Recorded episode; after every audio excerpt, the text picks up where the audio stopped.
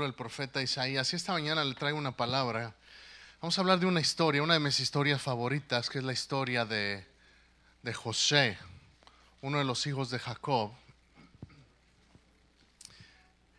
Y sabemos que la historia de José tuvo altas y bajas.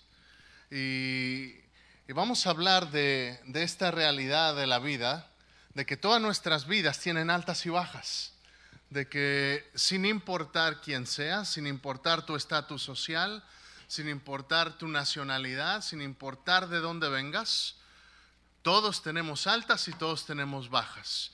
Y en medio de las circunstancias difíciles, en medio de los problemas, muchas veces surge esta pregunta, ¿por qué Dios permite eso? ¿Por qué será ¿Por qué será que Dios permite estas cosas en mi vida? ¿Acaso estará enojado Dios conmigo? ¿Acaso hice algo? ¿Acaso será que, que Dios tiene algo en contra mía? Y de eso vamos a hablar esta mañana y quiero decirle desde el principio, Dios no está enojado contigo.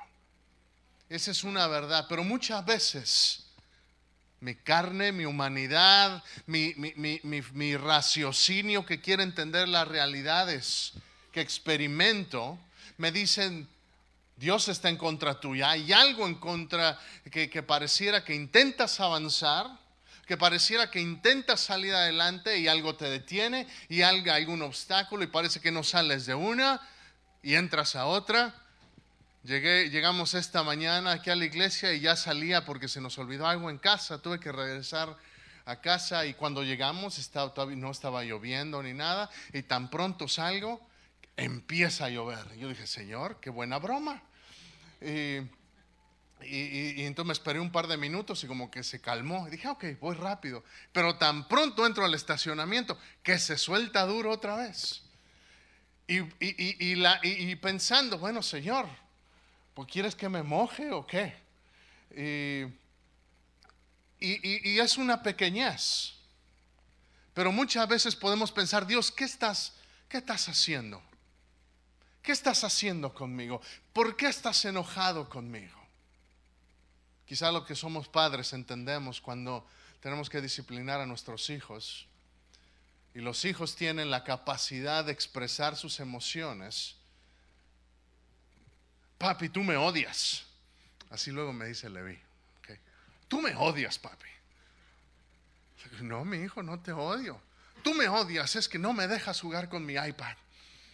Y es que no me dejas hacer esto. Y es que tú me odias. Y la realidad es que eso, es la, eso está más lejos, lo que está más lejos de la verdad.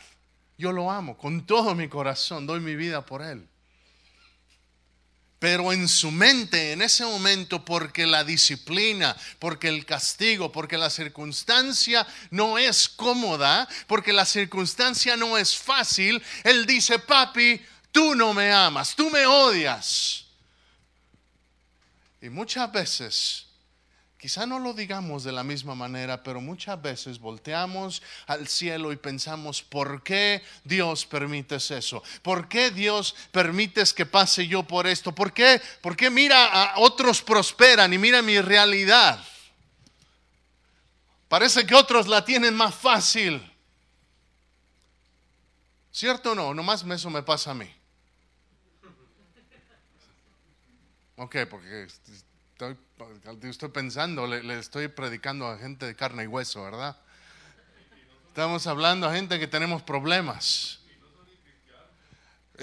la fe no tiene que ver, e, en el momento ahorita no tiene nada que ver, a todos nos llueve.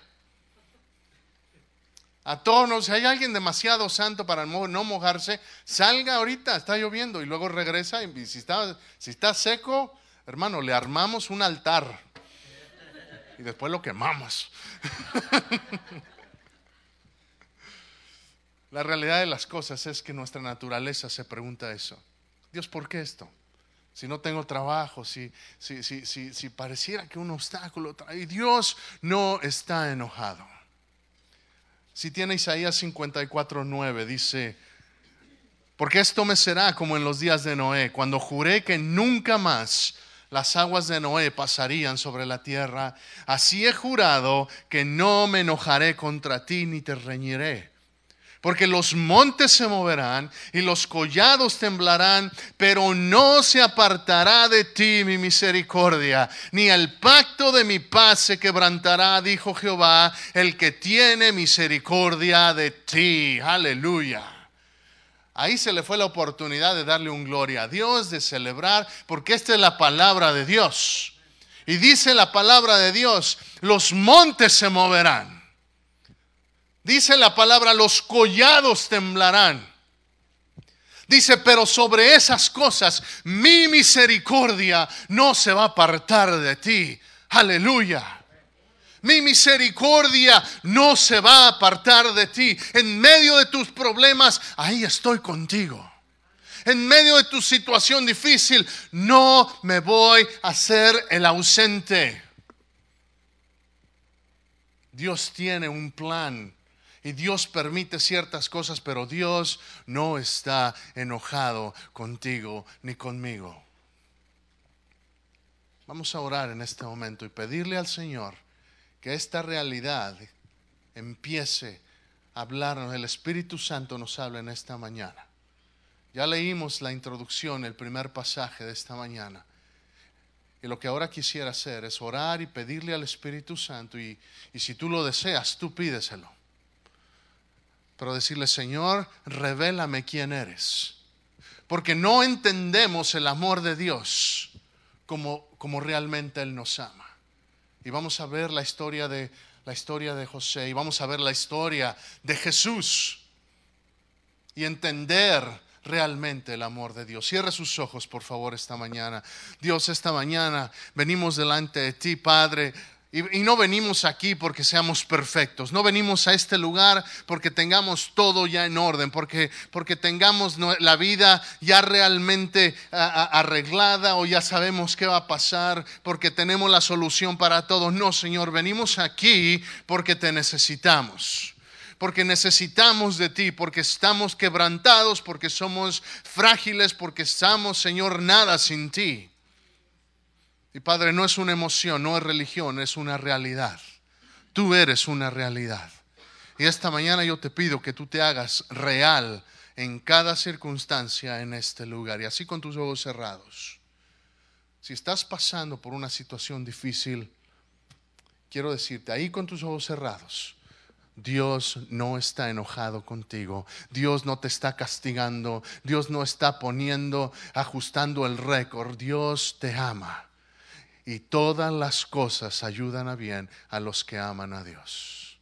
En el nombre de Jesús. Amén. Amén. La historia de José es una historia, no sé hermano, he estado leyendo últimamente eh, eh, en el Nuevo Testamento otra vez y, y realmente yo nunca, yo nunca he sido de los que ven telenovelas. Que yo no sé si habrá alguno aquí o alguna aquí. No levante la mano, ¿ok? Ay, sí, dos mujeres, un camino. Es de la única que me acuerdo que ya no sé cuántos años tendrá. Pero en fin, hermano, yo no sé, yo no sé, por alguna razón la gente las ve, pero yo le voy a decir, lea la Biblia. Es más interesante. Hay más drama en la Biblia. Hay más, de las cosas que yo que he estado leyendo, hay, conspiraciones para matar, hay aventura, hay tanta cosa en la Biblia. Y la vida de José es una vida de, es una vida de aventura, es una vida de, de tristezas, es una vida de pruebas, es una vida de injusticia. Pero al final es una vida donde Dios siempre se lleva la gloria. Y sabe, al final de su vida, y al final de mi vida, yo quiero creer que lo que deseamos esta mañana y que deseamos todos los días y que al final de mi vida yo pueda decir que en mi vida, que en las buenas y las malas, todas las cosas que he pasado, cada cosa de la gloria a mi Señor. Y si no tengo esa perspectiva, entonces no estoy viviendo para Cristo, estoy viviendo para mí. Y la carne es así. Nuestra naturaleza humana es así. Dígame, ¿a quién le gusta sufrir? Dígame, ¿a quién le gusta pasarla mal? Ay, pues vámonos a, vámonos, no sé, vámonos allá a un cementerio, allá vamos a tener una fiesta.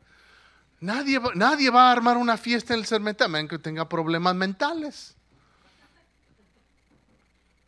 Pero nadie se va a un funeral por gusto. O alguna vez dice, vamos al funeral del pastor. Espero que cuando yo me muera, sí se arme una buena fiesta, ¿ok? Porque yo voy a estar aquí con el Señor. Pero una cosa así, no, nadie va a un funeral por gusto. Generalmente uno va con dolor, uno va lamentando. Nuestra realidad no es la que queremos por naturaleza huir del dolor. Pero la vida es dolorosa, ¿cierto o no? Todos, todos los que están escuchando mi voz esta mañana han pasado por dolor. Sea pequeño, sea grande, no importa tu edad, has pasado por dolor. Has pasado por circunstancias que no comprendemos. Y la realidad es que podemos tratar de escapar pero lo que te estoy diciendo es así, invitándote a un llamado más santo. ¿De qué te estoy hablando? Te estoy hablando de que en cada circunstancia tú veas la mano de Dios, no la mano de un Dios lejano, no la mano de un Dios que está listo como un policía para ver cuándo te equivocas y entonces darte el macanazo.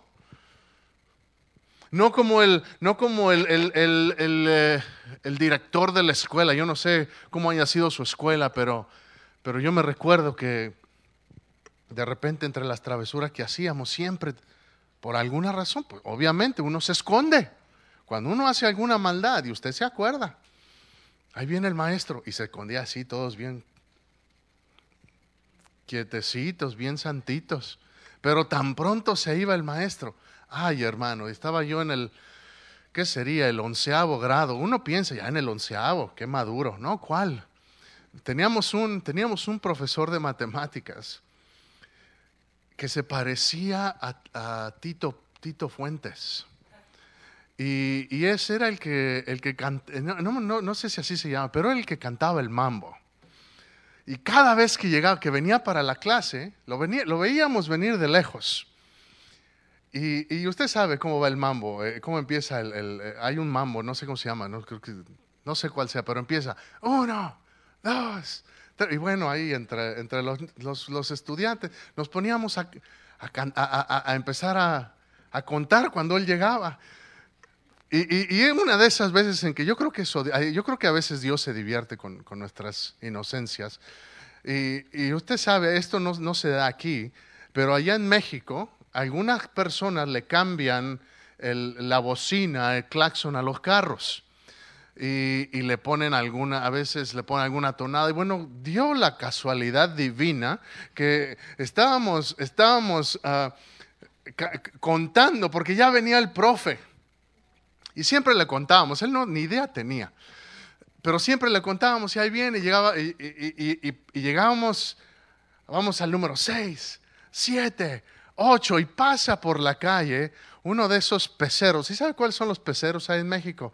Los, los esos como microbuses, el transporte, el transporte público. Y que toca la bocina y da la casualidad que su bocina era tarata, tarata, tarata. Uy, hermanos, ese salón se convirtió en una fiesta y el pobre profesor ni idea tenía. ¿Qué estaba pasando? Y, y son de esas travesuras que, bueno, esa vez nos cachó a todos y nos fue, pero en general, cuando uno hace alguna travesura, vea, si no, vea a sus hijos. Cuando hace alguna travesura se esconde. ¿Por qué? Porque tememos la, la consecuencia, porque sabemos que algo anda mal, porque sabemos dentro que hay cosas que no debemos hacer. La realidad de las cosas es que Dios al que ama disciplina. ¿Sí sabe eso? Que Dios al que ama disciplina. Dice Hebreos 12, capítulos 5 y 6, Hijo mío, no desprecie la disciplina del Señor, ni desmayes cuando eres reprendido por Él. Porque el Señor al que ama disciplina y azota a todo el que recibe por hijo. Proverbios 3, 11 y 12 dice, no menosprecies, hijo mío, el castigo de Jehová, ni te fatigues de su corrección, porque Jehová al que ama castiga, como el Padre al Hijo a quien quiere. ¿Cuántos creen que Dios te ama? ¿Crees que Dios te ama? Entonces significa que a veces Él va a permitir que la disciplina venga a tu vida, porque te ama. Se quedó muy callado. entienda esta realidad. La historia de José, y no la vamos a leer, está en el libro de Génesis, pero se la voy a contar. José era un muchacho que recibió visión, recibió sueños de Dios, para los que no lo sepan, y, recibió unos sueños y se los compartió a sus hermanos, de que sus hermanos iban a postrar delante de él. Y José era el consentidito de papá, entonces no lo querían los hermanos. Y un día él va a, buscar a los hermanos a ver dónde andan, porque también era, era medio chismosillo José, era, andaba con, le, iba a decir a papá, mira, mis hermanos hicieron esto.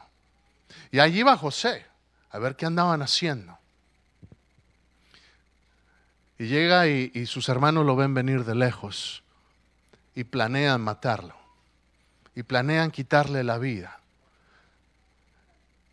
Y para no hacerle la, eh, la, historia larga, usted puede leerla, terminan vendiéndolo. Y se lo llevan a Egipto. Y, y, y, vendido y engañan a su padre y le dicen, nuestro, nuestro hermano fue, mira, aquí está padre la túnica que tú le hiciste a, a tu hijo favorito y, algún animal lo habrá devorado y, el papá termina en llanto y en luto y los hermanos sabiendo la verdad si aún dentro de las familias, qué problemáticas. Y en medio de todo, Dios está obrando en la vida de Jacob.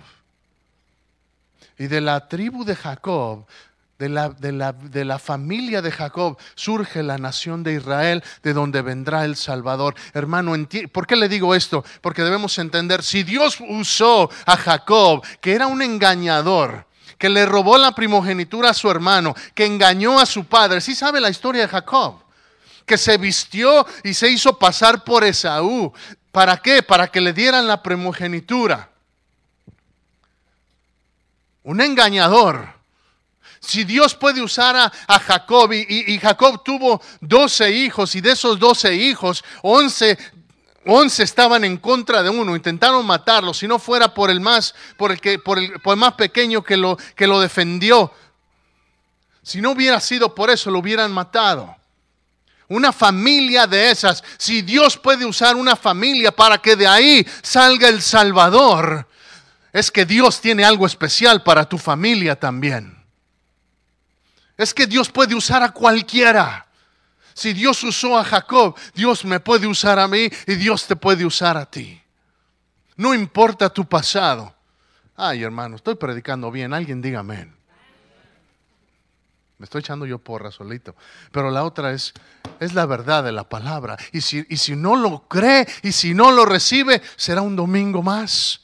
Será un mensaje más. Pero cuando entiendo que Dios me ama y que todas las cosas ayudan a bien. No solamente las buenas, pero todas las cosas ayudan a bien. Entonces puedo enfrentar cualquier circunstancia porque sé que Dios no está enojado conmigo, que Dios me ama y que Dios permite cada cosa en mi vida por una razón y por un propósito. Yo le pregunto, cuando los hermanos vendieron a José, ¿Dios estaba enojado con José? Dígame, ¿Dios estaba enojado con José? No, no, no estaba enojado con José. Siga la historia y, llega a Egipto José y termina en la casa de Potifar. Y en la casa de Potifar está Dios, este hombre se da cuenta que la mano del Señor está sobre José y era un hombre inteligente, y dice, si la mano de Dios está sobre José, entonces voy a poner a José sobre mi casa, para que todas mis cosas sean bendecidas. Sí, cuando, cuando Dios está contigo, donde quiera que vayas, allá hay bendición. Lo creas o no lo creas. Pero hubo un problema. Estaba la esposa de Potifar. Vamos a llamarla Poti. ¿okay? La Biblia no dice cómo se llama, pero yo, la bautizo en este momento como Poti. ¿okay? Y está Poti ahí y, le gusta, porque la Biblia dice, la Biblia dice que José era puesto, que era de buen parecer, como, su pastor. ¿Y por qué se ríe? ¿Verdad?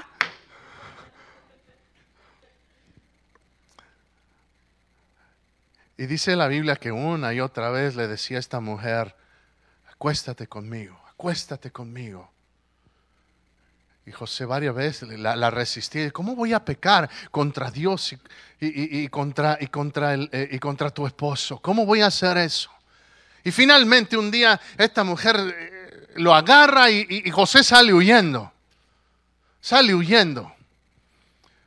Y esta lo difama y lo meten a la cárcel. Yo le pregunto, cuando lo metieron a la cárcel, ¿Dios estaba enojado con José? No. ¿Fue justo lo que le hicieron a José? No, no fue justo, pero fue porque Dios estaba enojado con él. Absolutamente no. Dios en cada circunstancia tiene un propósito por el cual permite ciertas cosas. Y José está en la cárcel y conoce a un par de gentes que trabajan con el rey, al panadero y al copero del rey, y les, y, les, y les interpreta unos sueños. Por cierto, estando ahí en la cárcel, el carcelero se da cuenta que el favor de Dios está sobre José y lo pone a José sobre toda la cárcel. Y entonces está el está el copero y está el panadero y, tienen su sueño y se los interpreta y es real. El panadero termina muerto y el, y el copero regresa a su posición delante, del, delante de Faraón. Y José le dice, oye, mira, pon buena palabra conmigo, sácame de aquí. Yo te saco, brother. Así, así, así dijo, ¿ok? No está en la Biblia, pero así dijo. Yo te saco.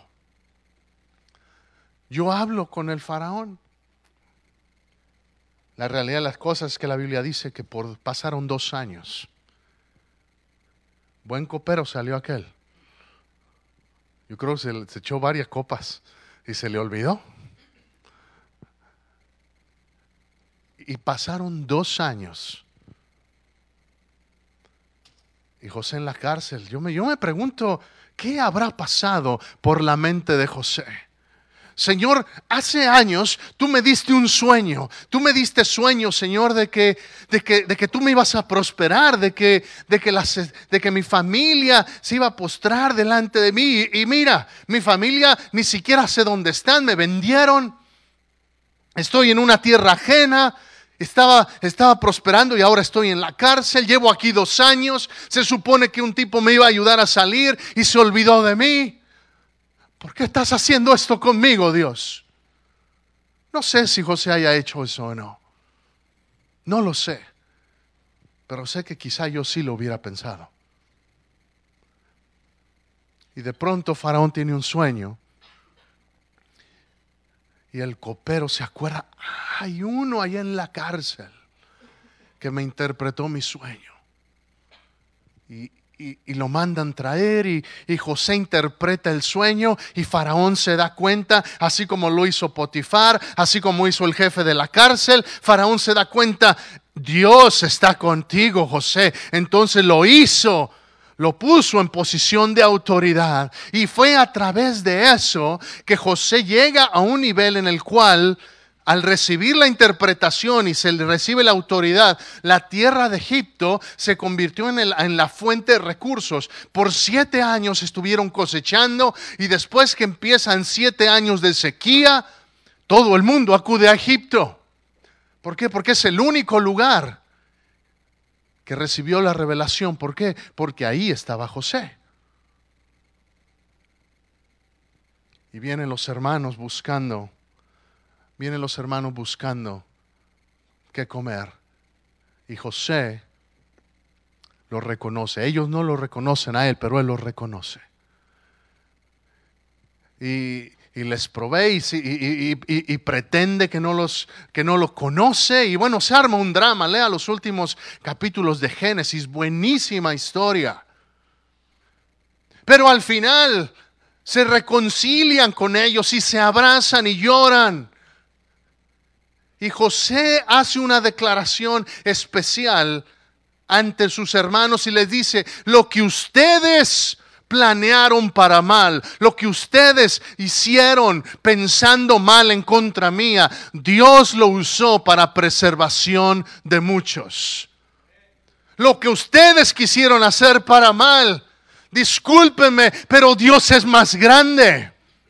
Dios es más grande. Tú puedes intentar todo el mal que quieras.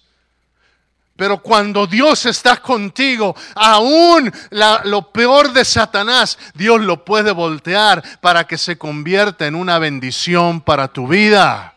Y esa es una realidad bíblica. Dios no está enojado contigo. Dios no está enojado conmigo. No tengo que jugar a la víctima, Señor, ¿por qué? No, mi hermano. Dios te ama y todas las cosas que Él permite, las permite para bien de sus hijos porque te ama. ¿Dios se enoja? Yo te pregunto, ¿Dios se enoja? Claro que se enoja. Jesús hecho hombre se enojó. Dios, Dios hecho hombre en Jesús se enojó. Si recuerdas que fue al templo y vio a los mercaderes, y dice la Biblia que ardió en furor, que se enojó. Dice que se enojó de tal manera, yo no sé si, si lo has leído con detenidamente, pero dice que se puso a hacer un látigo. Yo me imagino a Jesús, llegó a ese lugar, vio a los mercaderes Imagínese que, usted llega a su casa y alguien se puso a hacer una fiesta y dejó un, y, tienen animales y tienen, y tienen tanta porquería ahí en su, en su sala, en sus muebles, en su sofá. ¿Qué haría usted? Vámonos. Vámonos. Y alguno, vamos a llamar a la policía. Bueno, Jesús lo que hace, se sienta y en su furor, ¿por qué? Porque ama la casa de su padre, empieza a armar un, látigo. Dice, y ahorita les voy a dar estos. Y ahorita. Y los echa afuera. Él se enoja. Claro que se enoja. Nuestro Dios es un Dios, dice la Biblia, que es tardo para la ira y grande en misericordia. Pero quiero que vayas a Salmo 90 porque quiero, quiero que entiendas una realidad. Hasta este momento lo que te he dicho aplica solamente, entiéndeme bien, aplica solamente a los que son hijos de Dios. Si no eres hijo de Dios, nada de lo que he dicho hasta ahorita aplica para ti. A los hijos de Dios Dios los ama y los corrige y los disciplina. Pero si no eres hijo de Dios, entonces sí ten cuidado, porque entonces el enojo de Dios sí está en contra tuya. Y quiero decirte esta mañana, a lo mejor suena fuerte, a lo mejor suena como algo difícil de entender. Bueno, que Dios no ama a todos. Claro que Dios ama a todos. Dios ama al justo tanto como al injusto, pero Él su ira es una ira justa. Pues que no todos somos hijos. La Biblia dice en el Evangelio de Juan capítulo 1, verso 12, mas a los que le recibieron, a los que creen en su nombre, les dio la potestad de ser llamados hijos de Dios. No a todos, solamente a los que le recibieron, a los que creen en su nombre. Hay quienes no creen en Dios. No son hijos de Dios, son creación de Dios.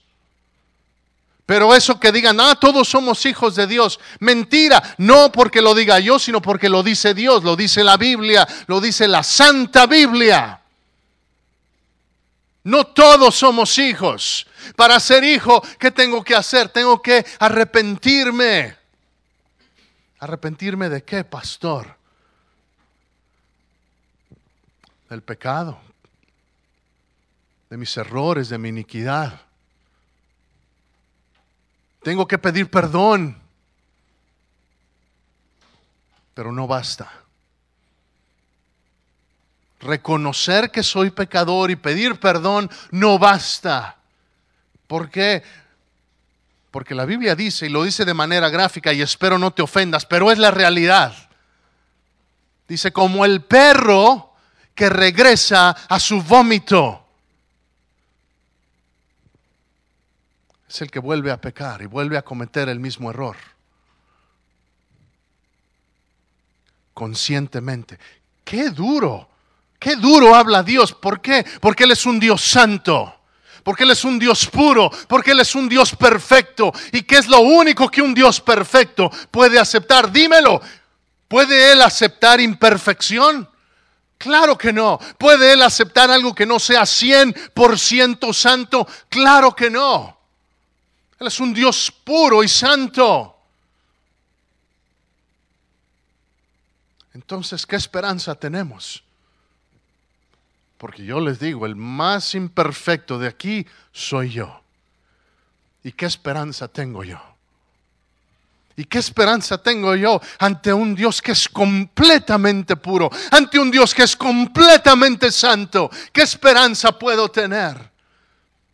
Sabes, Dios sabía eso que yo no tengo esperanza. Y quiero decirte, antes de darte la solución, quiero decirte cuál es el problema cuando no eres hijo de Dios. Que la ira de Dios, verso, verso 11 del Salmo 90.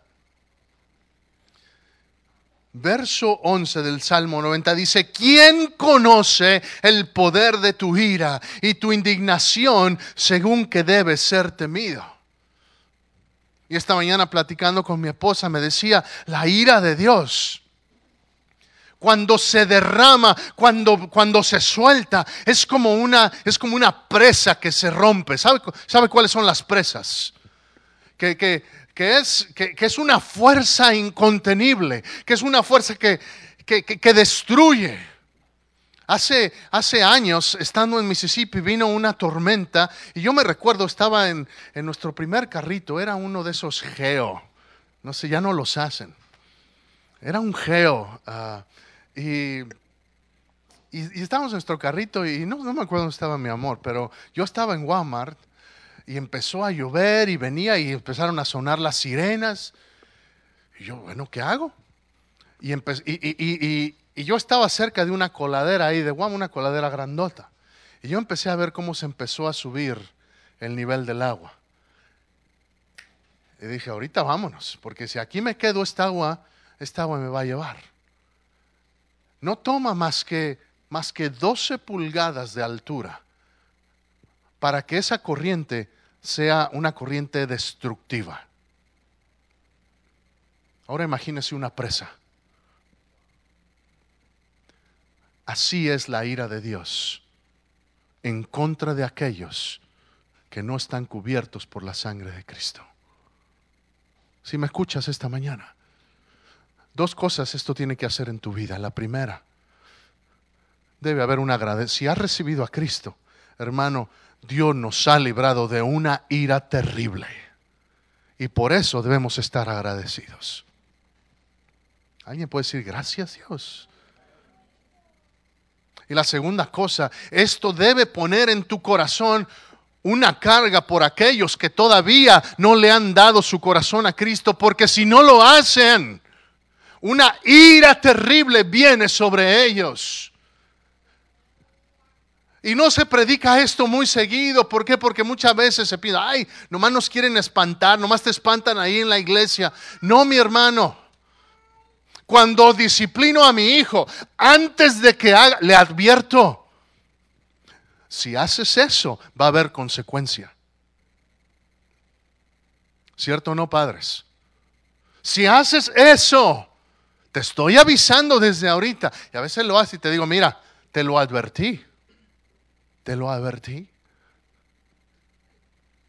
Es lo mismo que Dios hace. Es una advertencia esta mañana. Si no estás en Cristo, Toma esto como una advertencia. Si no has recibido a Cristo como tu Señor y Salvador, si no le has dado el control de tus decisiones todos los días a Él, la Biblia dice que hay una ira terrible.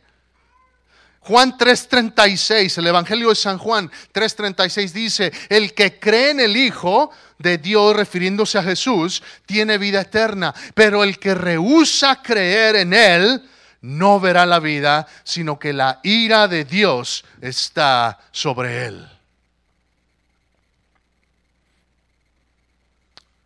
La realidad, si estás en Cristo, todas las cosas te ayudan a bien. Y los problemas, Dios te da la salida. Y las situaciones difíciles, Dios las permite porque de alguna manera Él quiere hacer algo en tu vida para que al final le des la gloria a Él.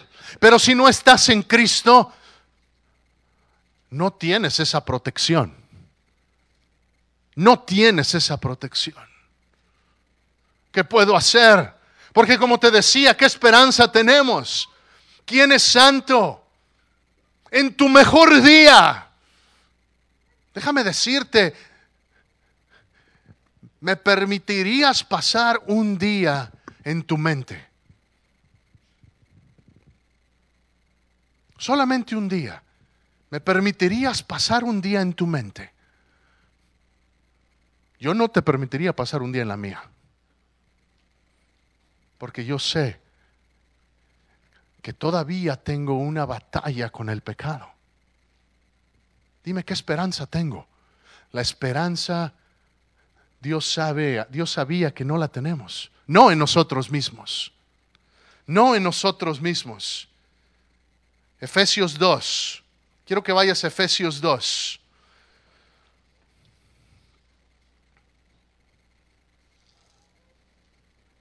Y voy a leer los primeros cinco versículos porque desde el principio Dios sabía que alguien tenía que pagar y el único que puede pagar es por perfección es alguien perfecto. Efesios 2, 1 al 5 dice, y Él os dio vida a vosotros cuando estabas muertos en vuestros delitos y pecados, en los cuales anduvisteis en otro tiempo. Quiero que escuches bien, porque hay algunos quizá esta mañana, o nos estás viendo por internet, o estás escuchando por audio, que, hay, que quizá tienes delitos y pecados esta mañana. Y dice la Biblia, en los cuales anduviste en otros tiempos, siguiendo la corriente de este mundo. Quizá hay algunos que todavía están siguiendo esa corriente. Dice, conforme al príncipe de la potestad del aire. ¿Quién es ese? Es Satanás. Verso 3 dice, entre los cuales también nosotros vivimos. Y en otro tiempo y vivimos en otro tiempo en los deseos de nuestra carne, haciendo la voluntad de la carne y de los pensamientos, y éramos por naturaleza, no hijos de Dios, que éramos hijos de ira.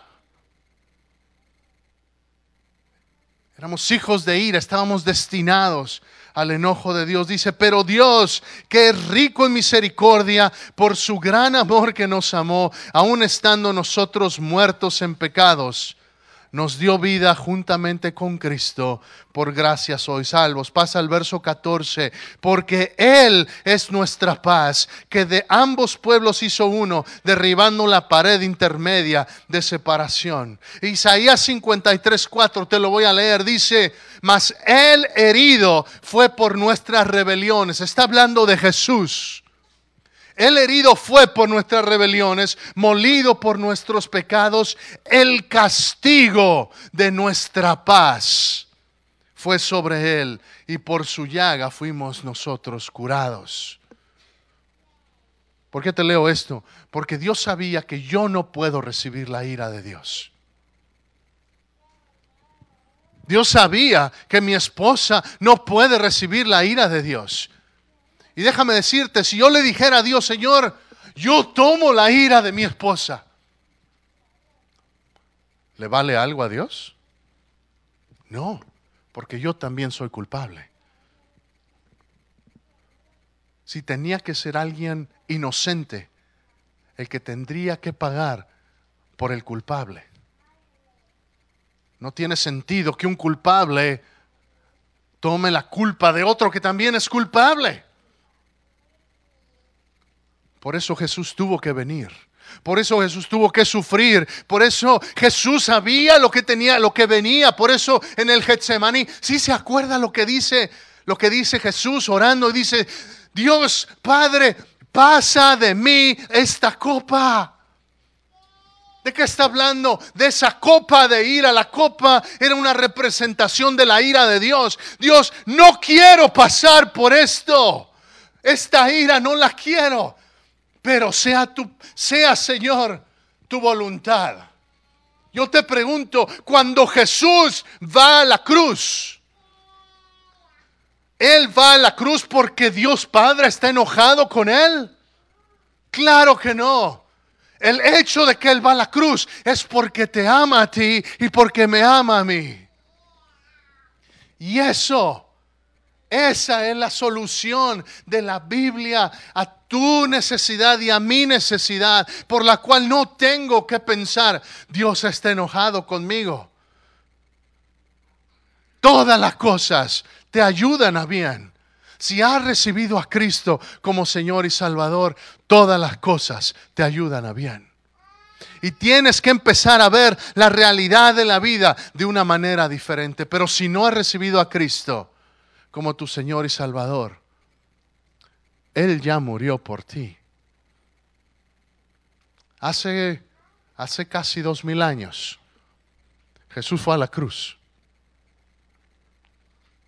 Por mí y por cada uno de nosotros, por tus pecados pasados, por tus pecados de esta mañana, por los pecados del resto de tu vida. Él fue a la cruz por cada uno de ellos. Resucitó al tercer día y lo que ahora solamente espera es que tú recibas ese regalo. Cuando, cuando alguien te da un regalo, ¿qué es lo que tienes que hacer para recibirlo? ¿Tienes que ganarlo? ¿Tienes que, tienes, hay algún requerimiento? Si yo te digo, tengo un regalo para ti, ¿hay algo que tengas tú que hacer para recibirlo? Dime, ¿qué tienes que hacer para recibirlo? Nada más tomarlo. Nada más tomarlo. Eso no significa que el regalo fue gratis. Eso no significa que cuando yo le doy algo a mi hijo, se lo doy porque lo amo. Pero eso no significa que yo fui al Toys R Us y me lo di, ay, ¿tú amas a tu hijo? Ten, llévale esto. Oh, no, allá tengo que pagar. Bueno, con Dios es igual. El regalo de la salvación es eso. Lo único que tienes que hacer es recibirlo, pero no fue gratis. Le costó todo a Dios. Se dio a sí mismo porque te ama. Así que esta mañana yo te digo, en medio de tu circunstancia, en medio de cada situación difícil, recuerda, Dios te ama. Y empieza a pensar y empieza a ver las realidades desde una manera eterna. Si tú y yo pudiésemos hablar con José cuando estaba en la cárcel, le dirías, yo le dije, José, tranquilo, mira, todo va a salir bien. Sí, estás en la cárcel, pero mira, Dios te va a sacar de aquí y, Dios va a preservar tu vida y a través de ti toda la nación de Israel será salva y vas a poder ver a tu Padre y te vas a reconciliar con tus hermanos. Pero Dios no le mandó a nadie que le dijera eso. Sería qué bonito sería que en medio de mi problema Dios mandara a alguien y que me dijera, Arturo, mira, todo va a salir bien. Y al final del día, al final, cuando esta, cuando esta prueba termine, Dios se va a glorificar a través de esto. A veces quisiéramos que alguien viniera y nos dijera, pero creo esta mañana que muchas veces Dios no lo hace porque Él quiere que no ponga mi fe en lo que otra persona me diga, sino que ponga mi fe en lo que Él ya me dijo, que Él nunca me va a dejar, que Él nunca me va a desamparar y que todas las cosas ayudan a bien a los que aman a Dios. ¿Tú lo amas esta mañana? Si lo amas de veras, sabes que Él te ama a ti y que no hay nada que puedas hacer para que Él te ame más, ni para que Él te ame menos. Él te ama con todo. Así que recibe su amor esta mañana. Ponte de pie, por favor.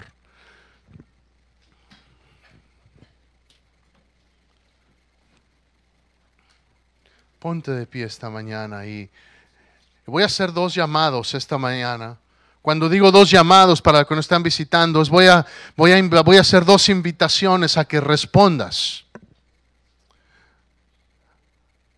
Porque es bueno escuchar, es bueno recibir,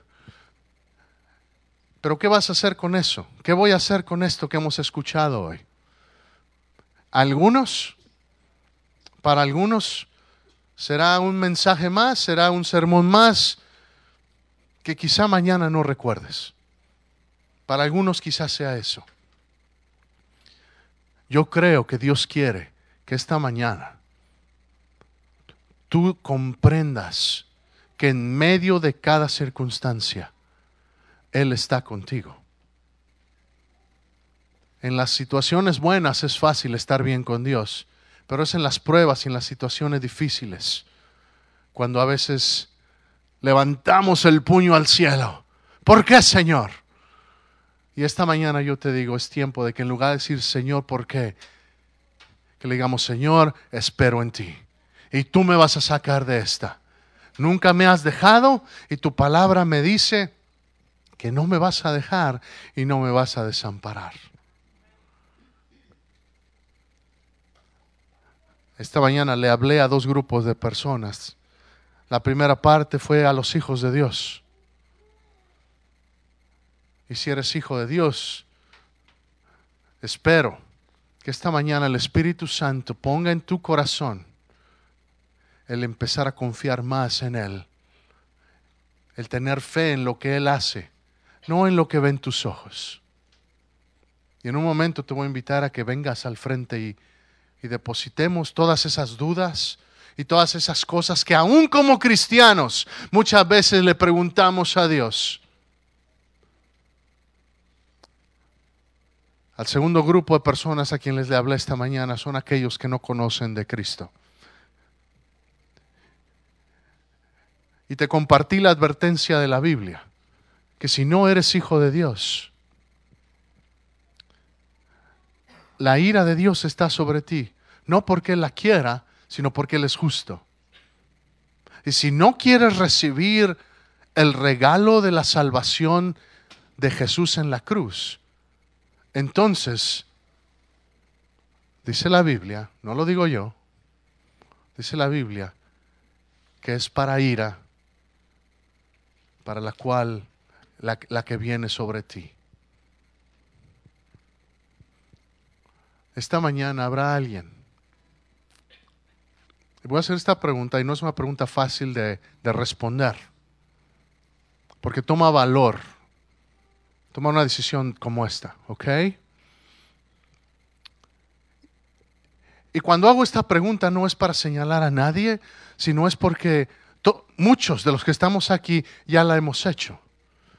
Pero hay alguien esta mañana que tú reconoces lo que yo estaba leyendo, que hay pecado en tu vida.